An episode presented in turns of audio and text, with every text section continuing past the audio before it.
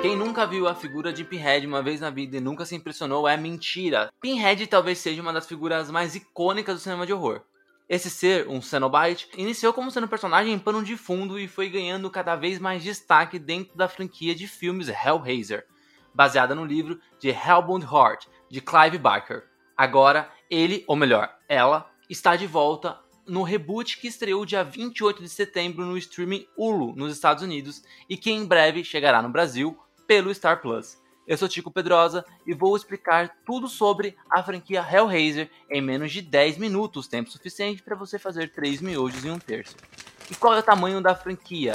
A franquia Hellraiser é composta por 10 filmes. A ordem de lançamento é Hellraiser Renascido do Inferno, 1987, Hellraiser 2 Renascido das Trevas, 1988, Hellraiser 3 Inferno na Terra, 1992, Hellraiser 4 A Herança Maldita, 1996, Hellraiser 5 Inferno, 2000, Hellraiser 6 Caçador do Inferno, 2002, Hellraiser 7 O Retorno dos Mortos, 2005, Hellraiser 8 O Mundo do Inferno, 2005, Hellraiser Revelações 2011, Hellraiser Julgamento em 2018.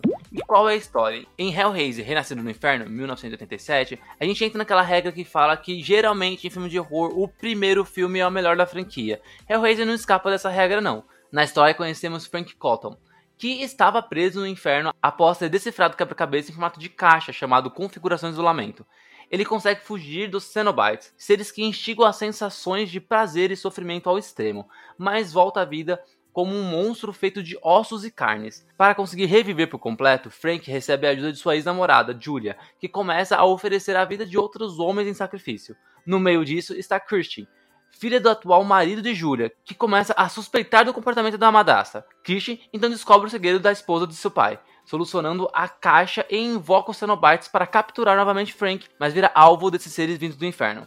Clive Barker, que dirigiu e escreveu o filme, fez questão de transformar Hellraiser em uma história graficamente impactante, com efeitos visuais amedrontadores para a época. Além disso, a história é uma crítica à luxúria e ao desejo sexual desenfreado. Hellraiser 2 Renascido das Trevas, 1988 Sequência direta do primeiro filme, aqui temos Kirsch internado em um hospital psiquiátrico enquanto sua madrasta, Julia, retorna do inferno para seguir um objetivo similar ao do seu ex-amante, Frank. A história se aprofunda mais sobre quem são os Cenobites, mostrando Pinhead como um humano e adicionando o demônio Leviathan na história, o grande regente dos labirintos do inferno. O filme não é tão legal quanto o primeiro, mas continua em nível alto, principalmente sendo graficamente bem horrendo. Hellraiser 3, Inferno na Terra, 1992. No final do filme anterior, com a derrota do Leviatã, Pinhead e a Caixa são presos em um totem. Esse totem é descoberto por J.P. Murrow, um rapaz de moral bem duvidosa que seduz e engana jovens apenas para transar por uma noite. JP acaba liberando a caixa e um Cenobite do Totem, deixando um rastro de morte e fazendo com que a repórter Joy Summerskill comece uma investigação que leva mais ainda ao passado de Pinhead durante a Primeira Guerra Mundial. Aqui vemos a qualidade da produção cair muito, até o pôster do filme é exatamente igual ao primeiro, mesmo tendo Pinhead como principal vilão pela primeira vez na franquia.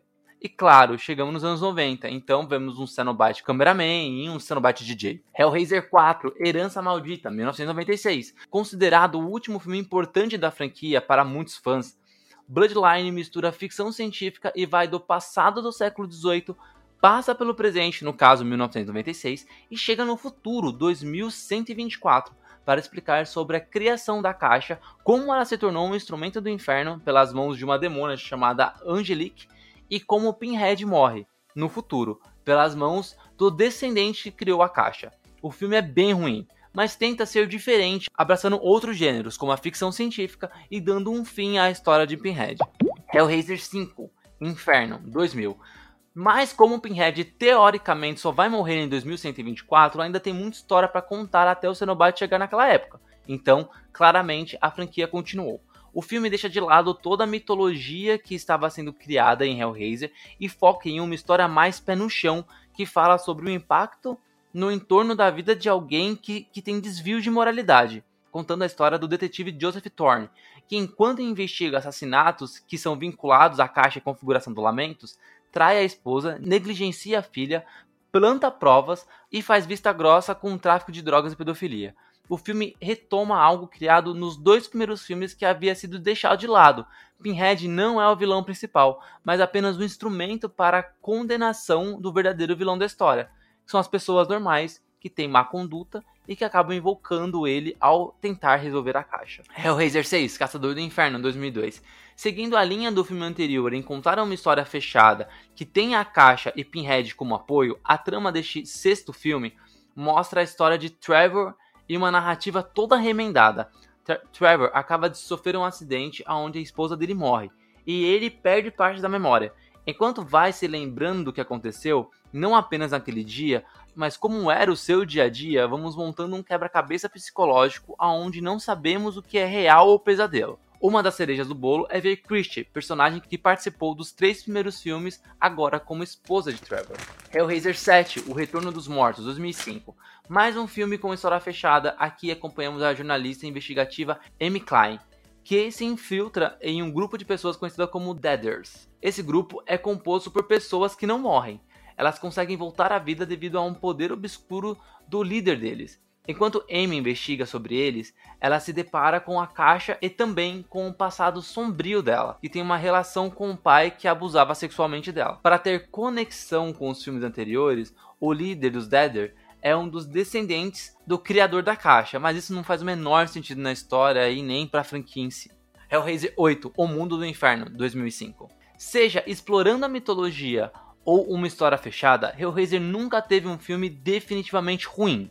Sempre eram bons ou medianos, até agora. Em Hellworld, temos uma história em que a configuração de isolamentos e tudo vinculado aos Cenobites faz parte de um jogo de computador. E durante uma festa com os fãs desse jogo, mortes começam a acontecer.